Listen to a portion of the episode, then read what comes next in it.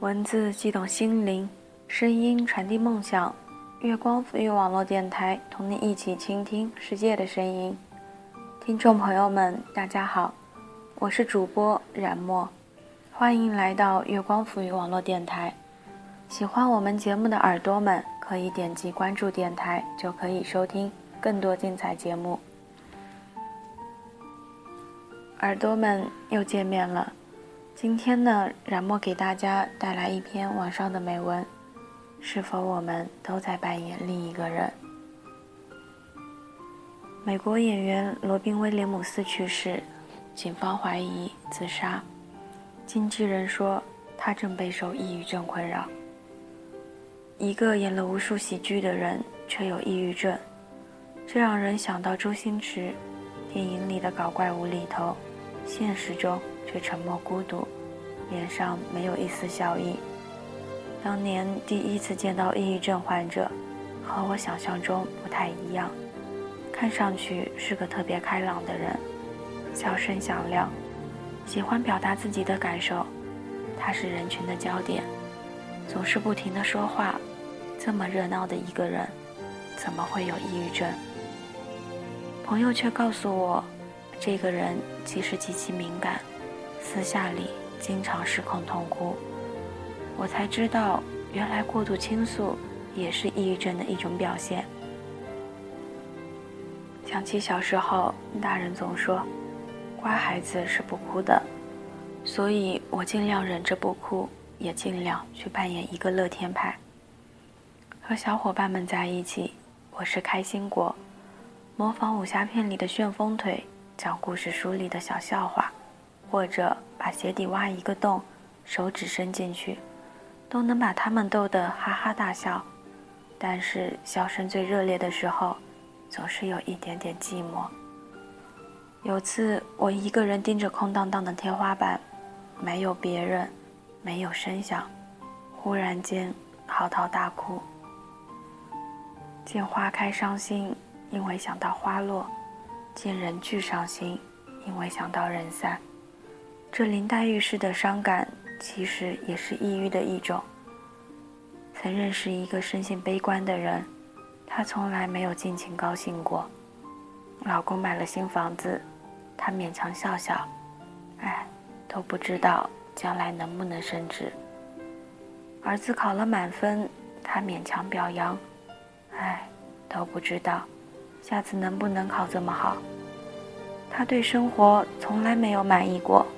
凡事都只能看到沮丧的一面。他吃抗焦虑的药已经很多年。也许人人都有抑郁症，只是轻重不同。不用刻意去找，朋友、同事里随便都能遇到那么几个。有人叹一声郁闷，牢骚几句也就过去了；而有人跨出阳台，纵身一跃，被情绪用力一推，粉身碎骨。人有多面性，我们能看到的不过是其中一面。演员对着镜头演戏，镜头之外的人们也在对着生活演戏。曾见过一个入戏太深的人，他一心扮演白富美，声称自己有一个富豪男友在国外，家里住的是顶级别墅，呼朋唤友去他的豪宅聚会，结果只到豪宅小区的门口转了一圈。告诉众人，今天不太方便。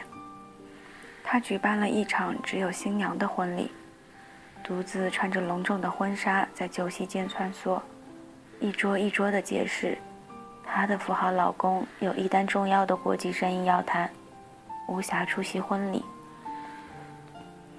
他一直活在自己臆想的世界里，并要求所有观众配合，奉送鲜花、掌声及谢幕。人们不想拆穿，也不忍拆穿，他真实的一面究竟是怎样，无人知晓。有人说，活着活着就抑郁了，从那个给一块糖就开心不已的小孩，变成一个置一套房子、买一辆车、结婚都不太高兴的成年人。时间制造无数纷乱复杂。人们的笑点和泪点越来越高，渐渐麻木。有次在电梯里见过一个小男孩，他觉得电梯开关的提示音很好玩，一遍一遍模仿，叮咚，叮咚。电梯里挤满的成年人则面无表情，盯着电梯楼层数，他们连笑都懒得笑。人们懒得笑，所以使人发笑就成了技术活。美国心理学家曾花几年的时间，找出世界上最让人悲伤、欢愉、恶心、恐惧的电影片段，其中最让人欢愉的片段。就包括罗宾威廉姆斯的现场表演。然而，他把太多的欢笑送给了别人，剩下的是什么？他的死讯公布后，一个朋友说：“他相信情绪有份额，笑得太多容易悲伤。或许就像那句老话：‘爱有多深，恨就有多深’一样，一个人有多坚强，就有多脆弱。”有多快乐就有多悲伤，有一种情绪消耗太快，就会被其他情绪吞没。人与人之间亲密无间容易，走进内心却难。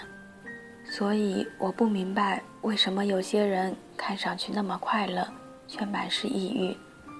电影《心灵捕手》里，罗宾威廉姆斯说：“有关米开朗基罗，你知道很多。”但你连西斯汀教堂的气味也不知道吧？你没试过站在那儿，昂首眺望天花板上的名画。关于女人的事，你大可以向我如数家珍，但你没法说出在女人身旁醒来时，那份内心真正的喜悦。如果和你谈论战争，你会向我大炮莎士比亚，但你从未亲临战争，未试过把挚友的头扔入怀里。看着他吸着最后一口气，凝望着你，向你求助。我问你何为爱情，你可能只会迎风弄月，但你未试过全情投入、真心倾倒，四目交投时彼此了解对方的心。电影里的那个少年遇到了真正能够打开他心灵的人，他抛却了那个伪装的自己，痛快地哭了一场。然后重新接受这个世界。电影外的罗宾威廉姆斯却永远的闭合了心灵，留给这个世界一个没有笑容的孤独句号。感谢耳朵们的收听，我是主播冉墨，耳朵们，下期再见。昨天的身影在眼前。昨天的欢笑响耳边，无声的岁月飘然去心中的幻情永不见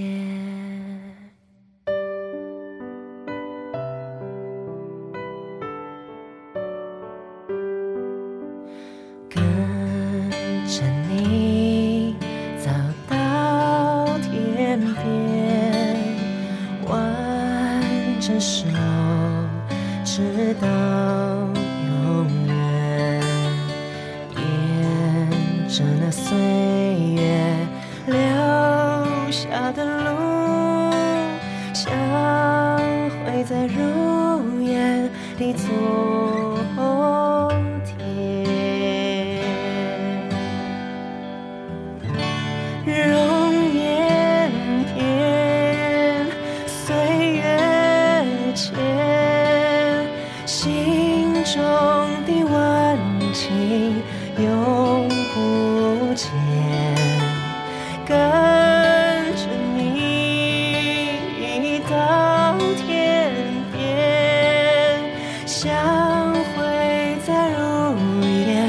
走